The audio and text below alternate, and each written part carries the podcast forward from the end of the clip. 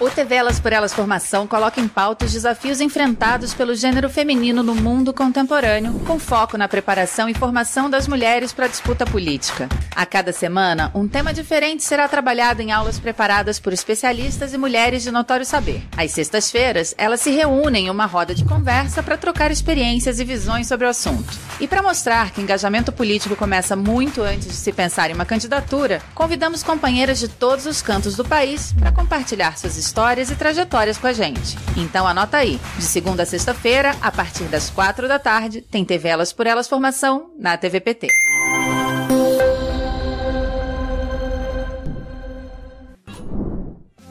O TV Elas por Elas Formação dessa semana debate os feminismos. E na aula de hoje, na Lufaria traz uma abordagem sobre as diferentes vertentes feministas.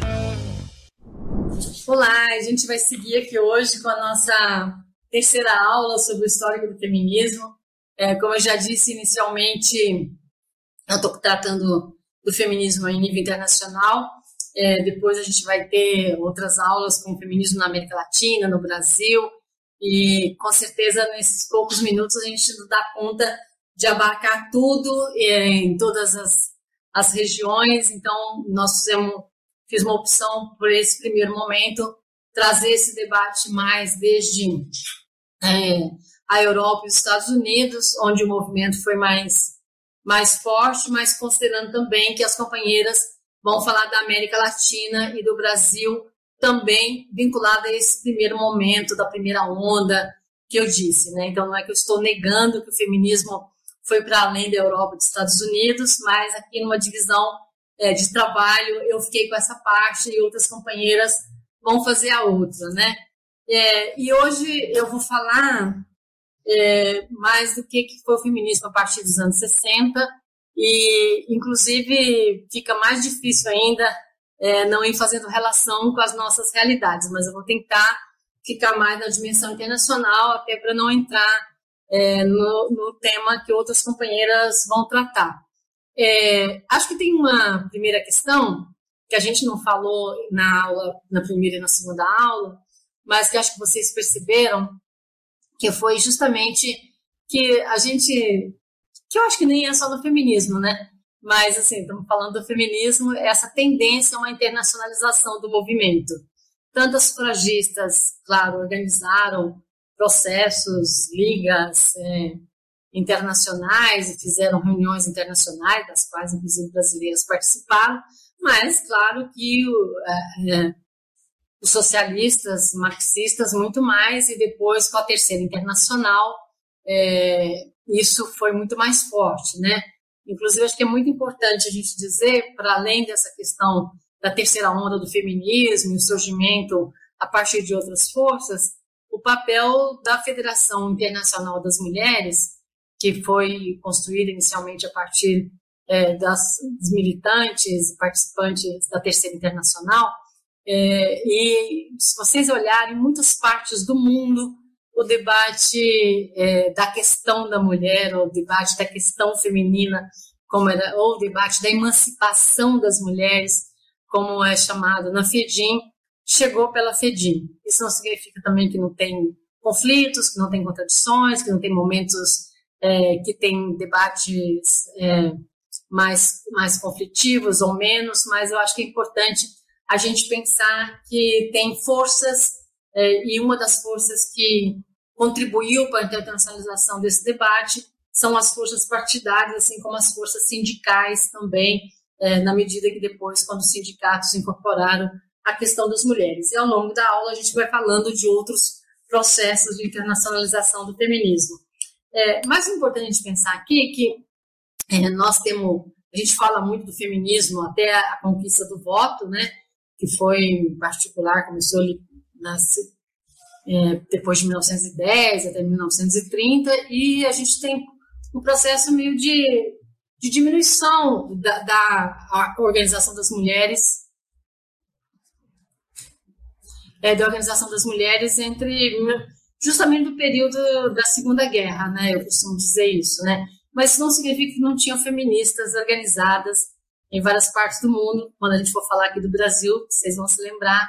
é, da nossa Fagu, da Anice Silveira, mulheres que foram presas pela ditadura de Getúlio, mas que eram feministas, muitas outras, né? É, mas a verdade é que nos anos 60 há de novo uma explosão é, de um movimento feminista é, e com características em algum diferentes das características lá da, daquela primeira onda, né, lá do, do, do século XIX, que também tem a ver com o que já eram as conquistas das mulheres naquele momento. Estou de novo falando mais desde a perspectiva é, da Europa, dos Estados Unidos, onde as mulheres tinham conquistado alguns direitos, é, mas como é que essas contradições vão aparecendo, né? É, e, e aí é, também é, não, a gente não pode deixar de dizer que nos anos 60, assim como lá na segunda metade do, do século XIX, foi um período de muita mobilização, de muita evolução social. Né? Então, assim, é, é, não só a Revolução Cubana, as revoluções, é, o movimento pelos direitos civis nos Estados Unidos, o movimento negro nos Estados Unidos, o movimento hippie, é, o Maio de 68, e os movimentos como, é, comunistas, socialistas em vários países do mundo, é, não só na Europa, mas também na África, em vários outros lugares, né? É, foi um, um, um, período de grande mobilização. E é neste marco que tem o início do movimento feminista, é, de novo, é, com algumas semelhanças e diferenças, só para poder refrescar nossa memória, né? Sempre tem dois livros que marcam essa, essa, essa representação do início do feminismo neste período. Um é o livro da Simone de Beauvoir, né, O Segundo Sexo, e o outro é o livro da Beth Friedan, nos Estados Unidos, que chama Mística Feminina, que é o que ela chamava do problema sem nome, né? aquele mal-estar que as mulheres viviam, e que, no caso dos Estados Unidos, estava muito vinculado com o fim da guerra, com a volta dos homens para casa e a ideia das mulheres também voltarem a ficar confinadas em casa, num período pós-guerra de grande é, capacidade de consumo da sociedade americana, onde as mulheres, e com a ideia de que tinha que ter filhos, o baby boom americano e tudo isso, né, como fruto da guerra, e aquela insatisfação é, que foi gerando isso. Mas é interessante a gente pensar que nos Estados Unidos, por exemplo, boa parte das, das feministas que iniciaram nos anos 60, principalmente do feminismo ficou chamado como feminismo radical, eram mulheres, de novo, que estavam lutando em, dentro dos movimentos mistos, tanto dentro do movimento anti-guerra, que é o movimento de, contra a guerra do Vietnã, do movimento pelos direitos civis, do movimento negro, e outros movimentos, e mesmo dentro da esquerda, né, que é aquele momento tinha o surgimento da nova esquerda. É, e outra vez as mulheres, tem uma fala de uma que fala assim, nossa, eu estou aqui fazendo as mesmas coisas, eu estou corrigindo os discursos dos homens, fazendo cafezinho, limpando a sala. E qual é o meu lugar na política? É, mas, na, se você olhar na França, é, que tem lá a situação, que tem a questão da Simone de Beauvoir, também tinha a insatisfação das mulheres com os homens é, nos partidos, de como as, as incoerências entre a vida pública e a vida privada, mas também as contradições com o mundo do trabalho. E eu, eu já comentei de forma talvez não tão direta sobre a, como a história, né, a primeira história das mulheres foi muito ocultada, né? Mas mesmo assim, dentro da história nossa do feminismo, como eu disse, que tem muito a ser ainda é,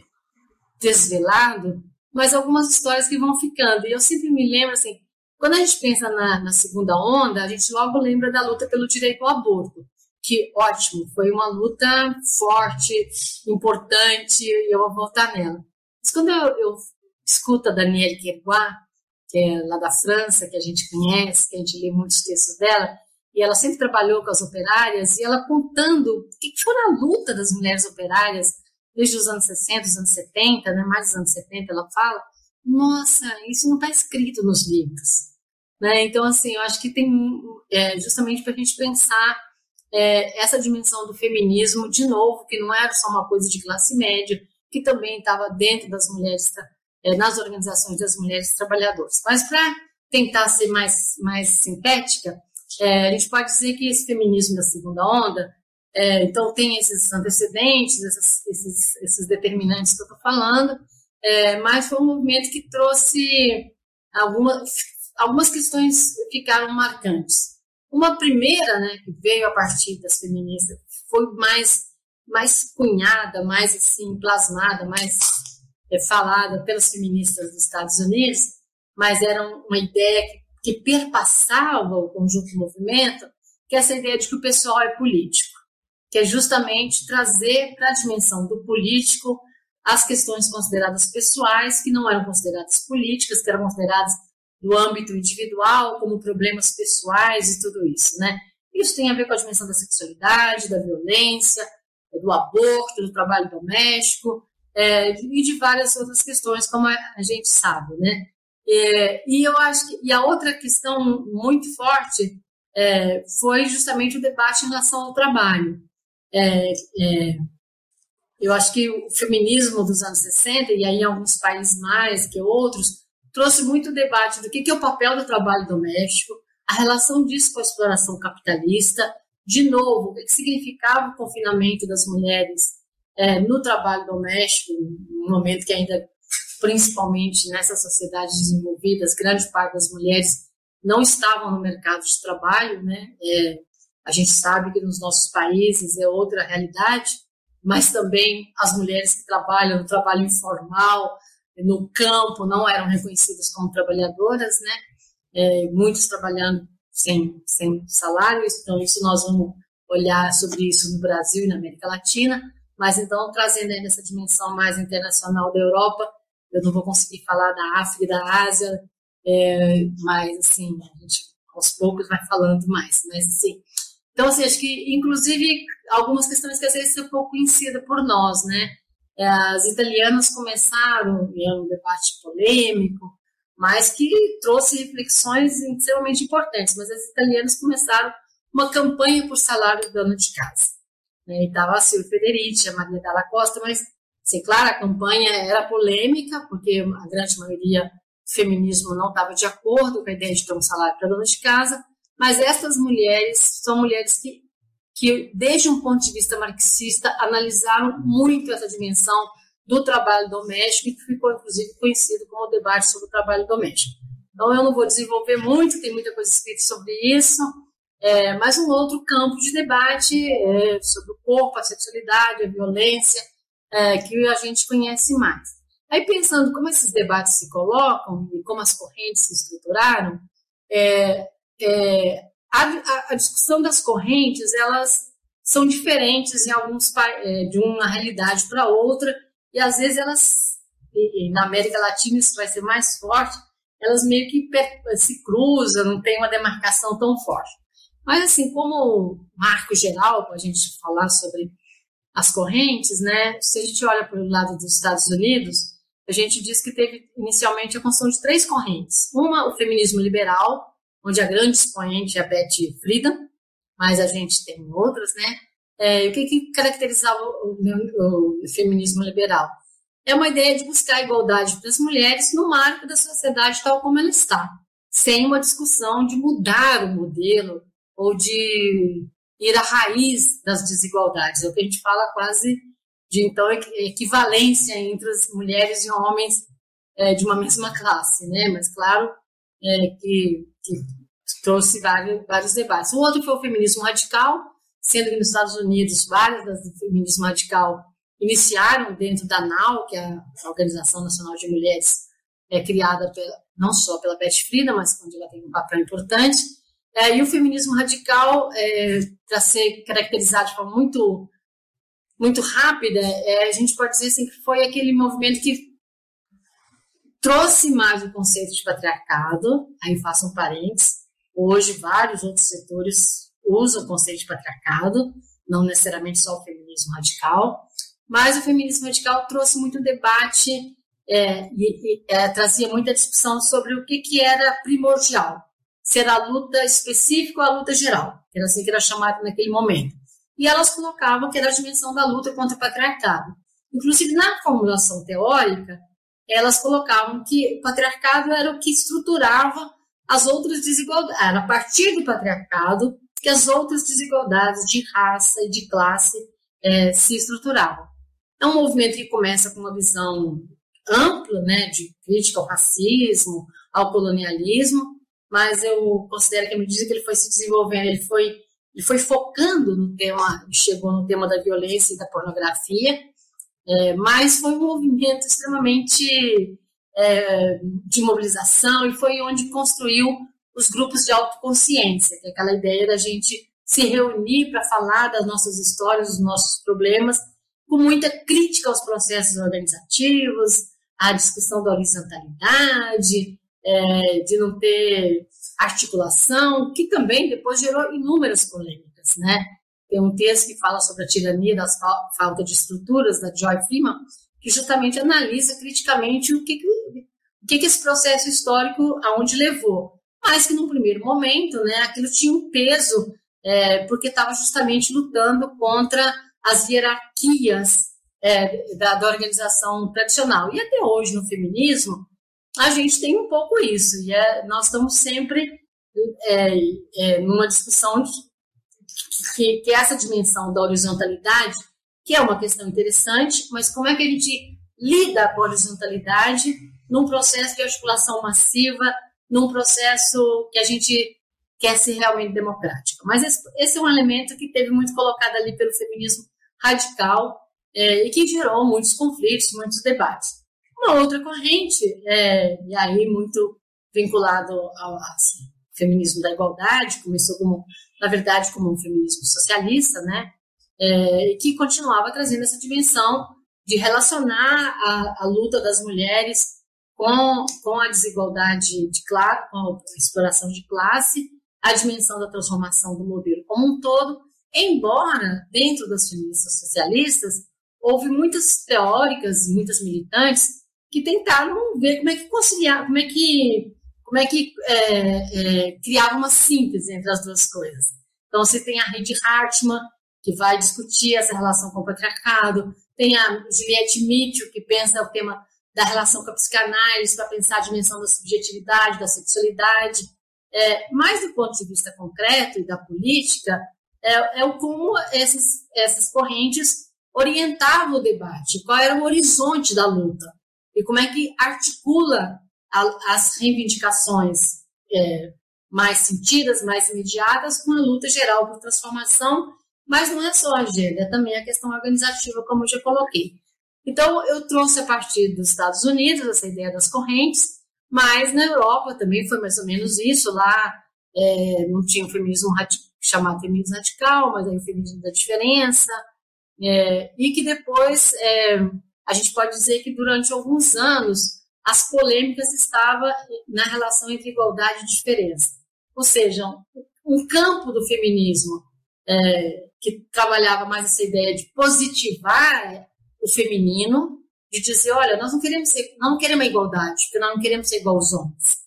É, nós queremos valorizar o feminino, essa é a nossa essência, ou então a gente quer transformar a ordem do simbólico e, de outro lado, o feminismo da igualdade, que também só o feminismo da igualdade é muito genérico, porque muitas vezes ele pode não estar trabalhando a questão das mudanças estruturais, mas, é, de alguma forma, por exemplo, a nossa visão socialista, marxista, sempre teve dentro dessa dimensão da igualdade, embora discutindo que para nós igualdade não é ser igual aos homens, mas é construir outras relações. Né? Não é uma igualdade de oportunidades, não é isso que nós estamos querendo. Não estamos querendo ter a oportunidade de ser igual aos homens. Queremos reorganizar a sociedade. É importante a gente pensar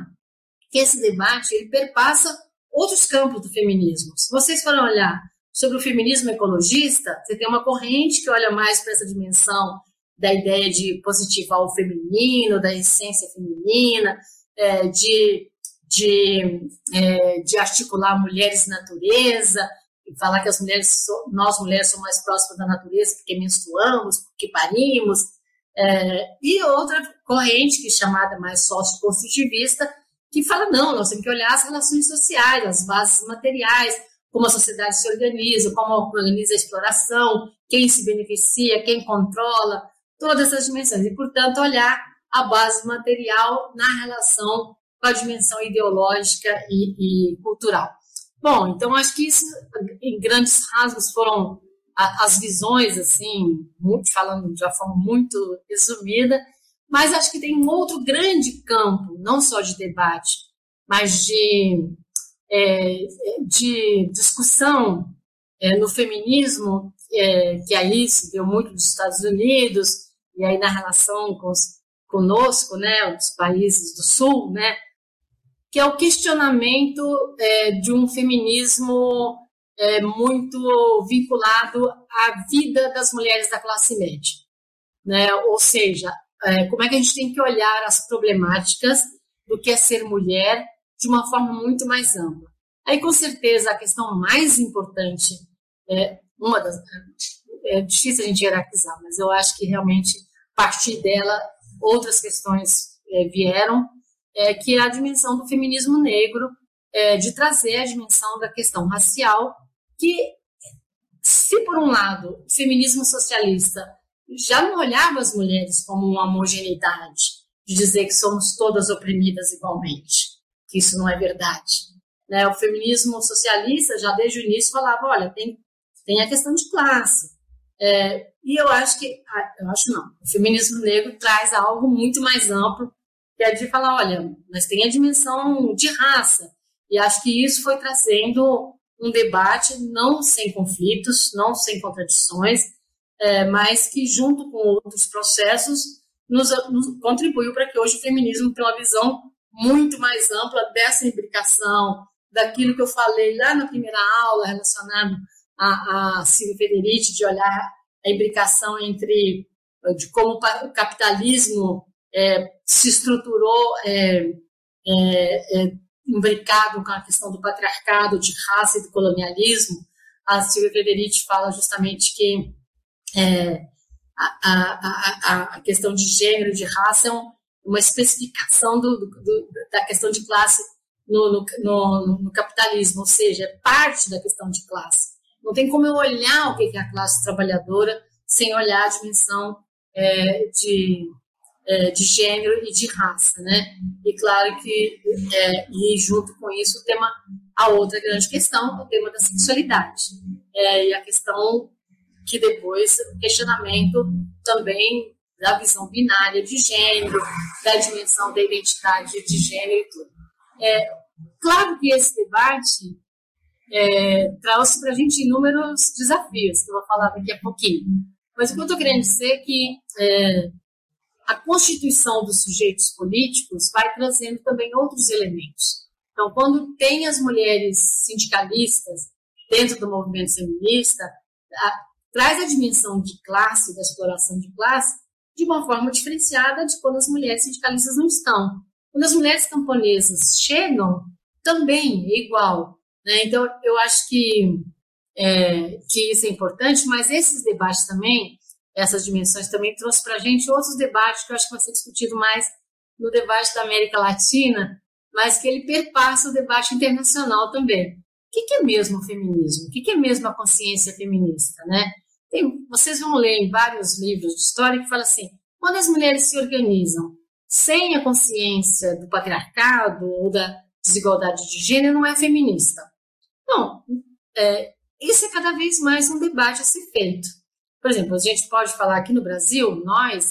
quando eu digo nós, nós do PT, mas outras também, a gente sempre recusou essa ideia de que tinha dois movimentos, um feminista e um de mulheres. A gente fala, não, tem um movimento de mulheres, tem um setor feminista, e a nossa tarefa é que esse movimento de mulheres como um todo seja feminista. E não dizer que a gente é, é dois movimentos. Isso a gente falava há 30 anos atrás. Bom, então, a, é, esse, esse momento do curso aqui, né, que a gente está discutindo uh, o feminismo a nível internacional, a gente pode perceber que as mulheres sempre estiveram presentes nas lutas, nas diferentes lutas é, por igualdade, por liberdade, historicamente, né? E acho que muito debate foi se organizando entre as mulheres a partir do momento que elas foram se organizando contra essas opressões e explorações, uh, que foi, então, definindo diferentes estratégias é, uh, frente a, a, a, essa condição de opressão das mulheres. Então, nesse sentido, eu acho que quando a gente fala de diferentes vertentes, nós estamos falando de formas diferentes de pensar as raízes, as causas da opressão e exploração que as mulheres vivenciam e também diferentes estratégias de como uh, vencê-las, né? De qual sociedade, portanto, é, é a sociedade para se construir, né? Então, por exemplo, o, a, as feministas socialistas vão identificar no contexto do capitalismo um marco fundamental para a opressão e exploração das mulheres. E pensando, portanto, que não é possível uma plena igualdade e liberdade das mulheres sem a, é, rever o modo como a sociedade organiza a produção daquilo que é fundamental para a sustentação da nossa vida, né? Em, em outras vertentes também tiveram outras é, outras entradas, outros uh, modos de olhar para essas formas de exploração e opressão. Né?